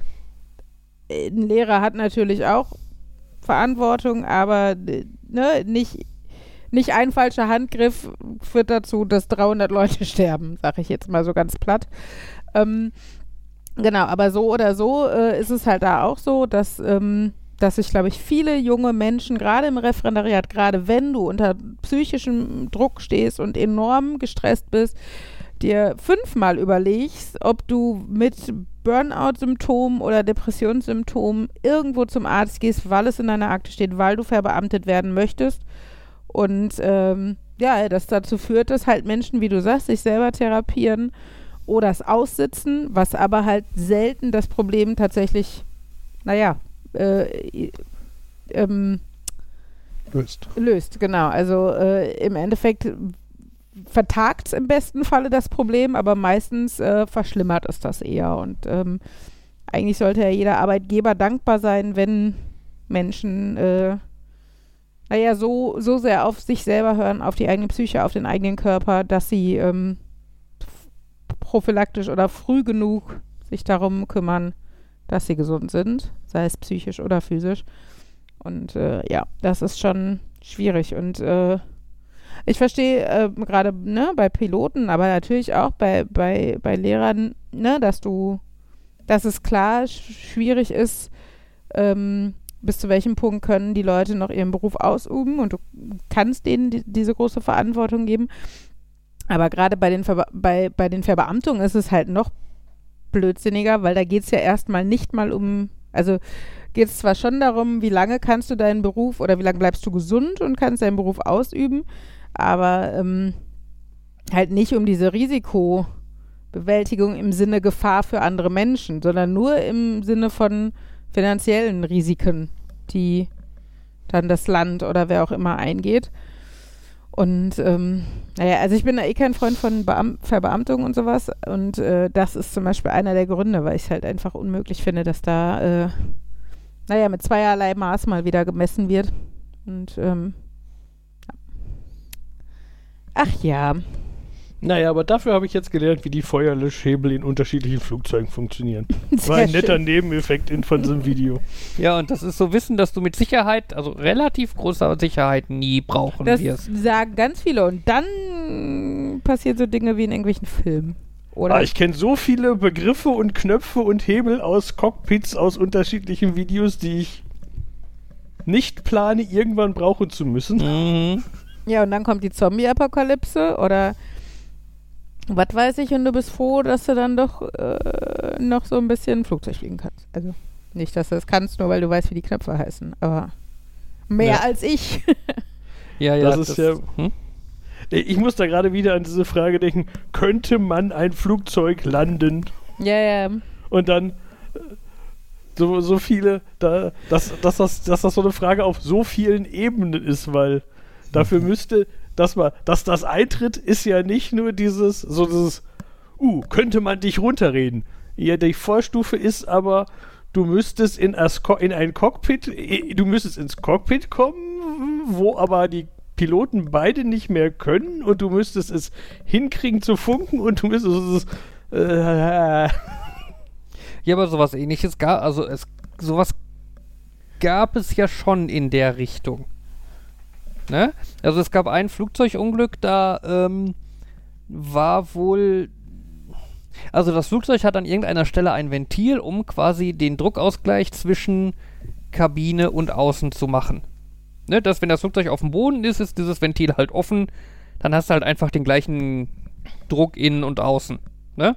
Und wenn du quasi höher fliegst, dann geht dieses Ventil halt zu, dass halt irgendwann das Flugzeug halt ein geschlossener Körper ist und dann wird der halt mit Luft versorgt, damit da halt dann der höhere Druck ist als oben im Flug. Ähm, bei dem Flugzeug haben die Piloten nicht aufgepasst und den Schalter für dieses Ventil nicht so gestellt, wie er hätte stehen müssen, wodurch das Ventil einfach aufblieb. Das heißt, das Flugzeug ist höher geflogen und der Luftdruck im Flugzeug ist gesunken. Ähm, Ich glaube, da kamen noch irgendwie zwei, drei andere technische Verkettungen unglücklicher Umstände hinzu.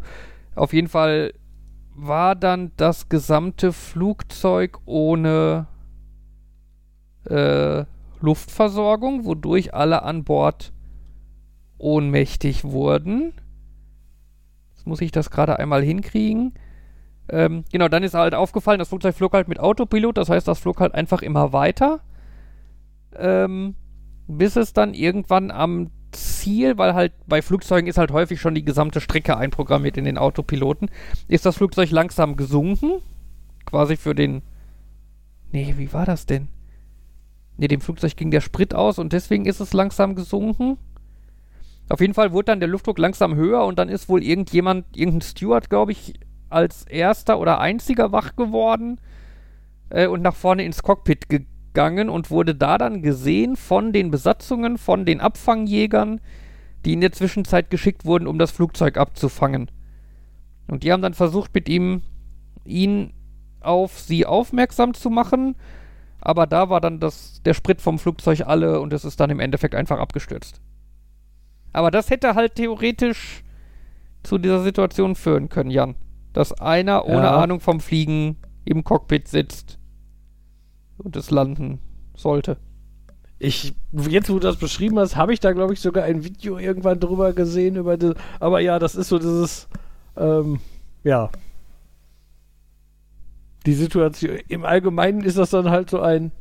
Ich, ich wüsste jetzt gerade ich weiß jetzt zum Beispiel gerade nicht mehr, warum der denn dann ins Cockpit überhaupt kam, weil eigentlich sollte er da ja dann nicht reinkommen. Ja, aber ich glaube, Stewards können. Die, also die Stewards und Stewardessen kennen, glaube ich, den Code, um die Cockpit-Tür zu öffnen. Das, ähm, auch, äh, das ist auch wieder so ein, ähm, habe hab ich so in Erinnerung, ich bin mir das irgendwann, aber äh, ja, dann war ich mir schon wieder nicht sicher, ob die da wirklich einen Code kennen, um die aufzubauen oder ob das im Allgemeinen eher so ein, eine Form von Anklingeln ist. Äh, es gibt zwei Codes. Es gibt einen Code zum Anklingeln. Ähm, es gibt einen zweiten Code, mit dem du die Tür öffnest, wenn nicht innerhalb von 30 Sekunden einer der Piloten auf Tür bitte nicht öffnen drückt. Okay. Ne, das heißt, wenn der, kein Pilot reagiert, dann kannst du diesen Code benutzen und kommst dann nach einer kurzen Wartezeit ins Cockpit. Okay. Ja. Hm? Das war übrigens Helios Airways Flight 522. Ah ja. Gegoogelt. Wirfst du mal eben einen Link zum Wikipedia-Artikel in die in den Chat, dann äh, packe ich das in die Shownotes, wenn ich dran denke. Ju. Ja. Ja, es gibt, es gibt etliche. Das ist so ein Rabbit Hole, so Flugzeugunglücke. Da kann man sich ganz gut äh, ein paar Stunden mit beschäftigen zu lesen, was so bei diversen Flugzeugunglücken. Das sollte man vielleicht nicht tun, wenn man kurz darauf in den Urlaub fliegt. Ja, oder man kann es tun, weil man dabei halt auch viel lernt, was so an Sicherheitsvorkehrungen und so inzwischen in Flugzeugen Mhm. drin ist. Äh, ja. ja. Also was halt inzwischen alles nicht mehr passieren kann. Ja. Äh, ja, ist natürlich klar, zweischneidiges Schwert und so. Mhm. Und dann gibt es halt trotzdem so Probleme wie eine Tür fliegt raus, die dann nicht so toll sind. Ich glaube, bei einigen von den Geschichten ist das halt doch recht ähm, inspirierend, das ist falscher Ausdruck, aber halt so, wenn man dann liest, was da eigentlich alles schiefgegangen ist und was dann trotzdem noch gut gegangen ist. Also Dinge, wo du denkst, ähm, äh, du, du liest die Einleitung und denkst dir, das wird doch ein Absturz sein, wo keiner lebendig davongekommen ist. Und Mhm. dann am Ende stellt sich raus, da hatten irgendwie zwei Leute eine Prellung und ansonsten haben alle, alle, alle, alle, alle Anweisungen befolgt und es hat alles funktioniert. Und Ich Alle sag nur und Anfang, so. Anfang des Jahres in Japan. Ein landendes Flugzeug rammt quasi von hinten ein anderes Flugzeug, das äh, verbotenerweise quasi schon auf der Landebahn stand. hm, Äh, rast quasi durch dieses andere Flugzeug hindurch, geht in Flammen auf, während es halt noch irgendwie 200 km/h drauf hat und so, ne? Also halt frisch Ja. gelandet. Ähm, und alle 300, 97 oder so Passagiere kommen ohne Verletzungen aus dem Flugzeug. Ne? Obwohl irgendwie die Hälfte des Flugzeuges schon in Flammen stand und irgendwie nur ganz hinten die, die, die beiden Türen genutzt werden konnten oder so. Ne, da, da, da merkt man dann schon, ja, es bringt schon was, dass man bei den Flugzeugen halt auch testet, dass die schnell genug evakuiert werden können und dass die Stewardessen und Stewards äh, ordentlich geschult werden und so. Ja, das ist ja Ja. immer dieses, dieses, wenn Leute die die Saftschubsen nennen oder so. Nee, die Hauptaufgabe ist da zu sein, wenn was passiert, um dafür Mhm. zu sorgen, dass das alles klappt. Alles andere ist mehr, wenn die eh da sind. Ja, ja. Und du musst ja bedenken, ne, jetzt also gerade die Sache in Japan, da gab es natürlich auch null Vorwarnung oder so. Ja. Ne?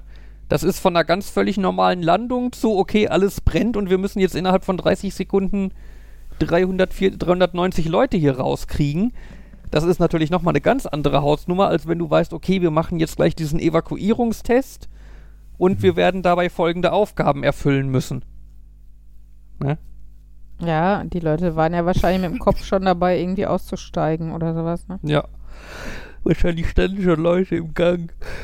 In Deutschland auf jeden Fall. Deshalb applaudiere ich auch immer erst, wenn wir wirklich stehen. Ja, aber so ganz ehrlich, angenommen zwischen da passiert noch irgendwas, dann hat der Pilot irgendwie einmal applaudieren zu viel mitbekommen. Ja. Ich glaube, das Hat er nicht verdient. ja. musst du ja, stehst du an, an der Himmelspforte und sagst, das muss dem Pilot bitte nochmal abgezogen werden. Ja, auf jeden Fall. Ja, oder Nee. nachher, nachher, nachher freut er sich noch über dein Applaudieren und vergisst das mit dem Landen und Ja, fliegt genau. weiter. Ja, ja, zu abgelenkt durch zu viel positives Feedback. Na, ich meine, man das bei Kindern dringt der sagt, Applaus überhaupt zu durch? Wenn das inzwischen alles so verschlossen ist? keine Ja, Ahnung. keine Ahnung. Bei, aber man sagt ja auch äh, bei, ähm, bei Kindern oder ne, wenn es um Lob in der Schule und so geht, dass du, ähm, dass du nicht unnütz loben sollst. Ne? Sachen, die Hm. für Kinder easy peasy waren und für sie keine Anstrengung bedeutet, das sollst du nicht loben, weil das halt sich abnutzt. Vielleicht ist es bei Piloten auch so. Ich glaube, man sollte sie nur loben, wenn es halt scheiße schwer war. Aber Nur loben, wenn man noch lebt. ja, das sollte sich aber auch nicht abnutzen. Also ich möchte trotzdem gern jedes Mal leben am Ende. Und nicht so, "Ah, heute kein Applaus, weil sind leider alle gestorben. Naja, vielleicht morgen wieder. Ja, aber dann applaudiert doch auch keiner. Ja, aber es sollte nicht seine Sorge daran, dass er 300 Leute getötet hat, sein, dass er keinen Applaus kriegt. Ja, okay. Ja. Ja, Und deshalb bist du weder Pilot noch Motivationstrainer noch Lehrer. weder Pilot noch Lehrer. Okay. Ach Für ja. zwei Berufe auf einmal disqualifiziert. Ja. Jetzt Naja, mir fallen Flug noch andere ein. Der Flugzeugsicherheit erinnert mich auch so ein bisschen daran, dass früher waren ja die Autos noch robust, da sind nicht die nicht irgendwie bei der kleinsten Kollision schon verbogen und solche Sachen. Wo man dann über nachdenkt, ja, die Knautschzone wurde eingeführt, weil sonst die Knautschzone zwischen Lenkrad und Sitzen war. Hm, Ja, das beweist ja der Elon Musk mit dem Cybertruck im Moment. Imposant. ja, Cybertruck habt ihr mal gesehen? Hässlich. Diese hässlichen, kantigen Edelstahldinger aus einem super stabilen Metall, das so kantig sein muss, weil es so stabil ist, dass man es nicht in Form pressen kann. Mhm. Ähm, irgendwann auch zwischen Weihnachten und jetzt oder so gab es in Amerika einen Frontalzusammenstoß zwischen einem Cybertruck und einem anderen Auto. ja. Der Cybertruck sah noch ziemlich heile aus, das andere Auto nicht. Verletzt war aber der Fahrer des Cybertrucks, der in dem anderen Auto, dem ging's gut. Tja. Ne? Da sieht man ganz gut, wer da die Knautschzone ist. So ganz zynisch könnte man jetzt sagen, möchte der Elon Musk nicht mal demonstrativ in so einem Cybertruck die Titanic suchen? Uh, an der Stelle eine kleine Empfehlung. Auf dem äh, Chaos Communication Congress in Hamburg gab es einen Talk zum Thema mit dem Titel äh, How to Build a Submarine and Survive. Naja, das Bauen ist aber doch wahrscheinlich gar nicht so gefährlich, oder? Ja, aber das Überleben. Ja, aber, sie, aber beim Bauen? How to build. Ja, sie sind das- damit auch geschwommen. Ah. Es war Ja. auch, es ist ein sehr unterhaltsamer Talk von irgendwie zwei Nerds, die sich ein U-Boot gebaut haben. Und wie viel, glaub, wie, viel, wie viel Spaß man mit der Bürokratie haben kann. Ich glaube, wenn du irgendwie schon vom Chaos-Kongress redest, kann, musst du Nerd nicht mehr dazu sagen. ja, Es okay. ist so ein bisschen wie, ich glaube, ach, ach, Quatsch Comedy Club, der Moderator. Thomas, Thomas Hermann. Hermann. ja. Thomas Hermanns, er meinte in so einer Zwischensequenz auch mal von wegen, es ist so ganz komisch mit jungen Eltern, wenn man die dann fragt, was es ist, dann sagen sie, es ist ein kleiner Junge oder es ist ein kleines Mädchen und dann so, klein hätte ich mir denken können. Tja. Das Ja, ist irgendwie redundante Information. ja. Äh, hey, was ich interessant fand, ich habe mir den Talk angeguckt zu der Tony-Box. Hm? Gerade weil ich ja auch da so ein bisschen hinterher war mit meinem Arfit-Player damals und diesem anderen Player-Dings und ja, ist schon faszinierend, wie man das Ding hacken kann, was man da nutzen kann. Ja. Und ich warte noch darauf, ähm, dass bei dir auf dem Terminal dann auch auf dem Display dann auch auftaucht, irgendwie zuletzt auf der Tony-Box abgestellt, dieser Tony. Ja. Also die Hacker haben halt die Tony-Box quasi komplett reverse engineert und äh, können halt quasi jetzt an jedem Schritt des, der Funktionsweise der Tony-Box irgendwie eingreifen und selber irgendwelche Sachen machen. Was natürlich irgendwie so ein bisschen traurig ist, denn dass die das alles abgreifen können auf dem Weg zum zentralen Überwachungsserver, heißt nur, dass so viel auf dem Weg zum zentralen Überwachungsserver war. Jeder, jeder Druck auf den, auf die Ohren, jedes an der Seite drehen, jeder draufgestellte Toni. Ja, wurde alles an den Hersteller gemeldet. Und, und mit dieser sehr lustigen Definition von anonymisiert. ja, genau. Das ist ganz toll. Die haben quasi eine Datenbank, da stehen dann drin, da steht drin dein Tony-Account, also sagen wir Mhm. mal zum Beispiel deine E-Mail-Adresse oder so und die ID der Tony-Box, die du benutzt. Mhm. Und in einer anderen Tabelle steht quasi die ID einer Tony-Box und welche Aktion ausgelöst wurde. Mhm. Und jetzt ist irgendwie jedem Menschen klar, ja, man kann die beiden Tabellen doch dann kombinieren und weiß, wer Ja, welche ja. Aktion gemacht hat. Aber laut dem Hersteller ist das ja nicht so, weil in der einen Tabelle ja dein Name nicht steht. Mhm. Deswegen ist das ja anonymisiert, Mhm. weil da dein Name nicht steht. Mhm. Mhm. Also erstmal ist es nicht anonymisiert, sondern nur pseudonymisiert. ja, genau. Aber äh, es ist unglücklich, die Pseudonym zur Echt-Person-Tabelle mit, mitzuliefern. Ja. Ja. Naja. Ja. Schön fand ich auch diesen, ist ein ESP32, mit dem sie die WLAN-SSIDs ausstrahlen. Wenn du dies hier protokollierst, dann verletzt du gerade meine Privatsphäre. Ja. Stimmt, die Tonybox meldet zum Beispiel halt auch äh, zurück, äh, welche WLANs es alles in der Umgebung gibt. Ne, womit man sie dann schon wahrscheinlich halbwegs gut äh, äh, finden kann. Ich habe mal gesehen, es gibt eine Karte, da kann man quasi WLAN-Namen eingeben und erfährt dann auf der Karte, wo die sind.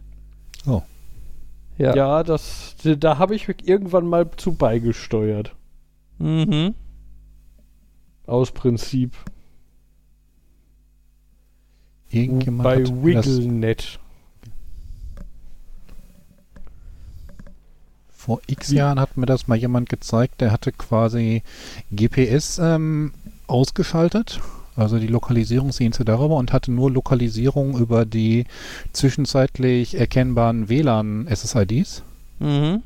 SSID, ja. Und meinte dann auch, also man kann doch schon ganz gut den Weg nachvollziehen. Ja. Ja. Ich überlege gerade, dass ich das, als ich das, dass ich das damals irgendwann gemacht habe, da war das noch so ein aus Prinzip stelle ich jetzt mal meinen Laptop auf den Beifahrersitz und schließe mein altes Garmin GPS daran an und dann weiß der, wo der ist und es hat WLAN. Und mittlerweile ist das einfach eine Handy-App, die du im Hintergrund aufmachst. Der. Vogel ist aufgewacht. Bitte? Der Vogel ist aufgewacht. Ah, hier, live Vogelwatching. Hat sich Habt Fabians schon Namen gegeben? Zugriffszahlen schon verdreifacht oder so. Oh ja, er guckt sich um. Ich frage mich, wie, also ich, ich vermute mal, das Loch, über das er reinkommt, ist äh, weiter oben und durch die Kamera halt nicht zu sehen. Genau, das ist am unteren Bildschirm, also quasi etwas unterhalb des unteren Bildschirmrandes. Okay. Birdie McBirdface. Oh ja. Meise, Meisi, was heißt Meise auf Englisch? Uli. Ja, Vogel. Ach, Vogel. Meise heißt Vogel auf Englisch. Auf jeden Fall. Äh, Ja, war das ist, Meise das heißt auf Deutsch Ge Mädchen. Was? Tit. Tit. Ja. Oder Tom Tit. Oder Titmaus. Oder Chickadee. nicht Chickadee. Chickadee. Chickadee-doodle. Äh, Das war doch auch irgendwie viele äh, Also wir könnten den Berge Vogel, und sorry, wir könnten den Vogel jetzt Titty McTitface nennen, aber das klingt auch irgendwie Vor allen falsch. Dingen, wenn man halbwüchsige Kinder hat, die dazu tendieren, in der Grundschule alles zu erzählen, was sie zu Hause erleben. Mhm. Ja. Ah, Krakauer. ah, So. schläft wieder. Ja, dann schlafen wir jetzt auch mal. Ich glaube, es war langsam Schicht im Schacht. Mein Wein geht auch zu Ende. Das ist der relevante Punkt. Auf jeden Fall. Äh, ja. Das äh, war ja mal wieder sehr deprimierend heute, aber was können wir nun mal dagegen tun, dass die Welt so ist, wie sie ist? Ähm, vielleicht passiert ja was Lustiges, damit wir nächste Woche über was Lustiges reden können. Ähm, ja. Gibt's noch was zu sagen? Ich glaube nicht. Fabian guckt mich an. Sowas wie Tschüss. Tschüss. Tschüss. Sorry, und jetzt? Ja, tschüss sagen natürlich auch. Und jetzt guckt einfach, wie es macht. Nerd. Nerd. Und Uli, klappt doch. Tschüss. Tschüss.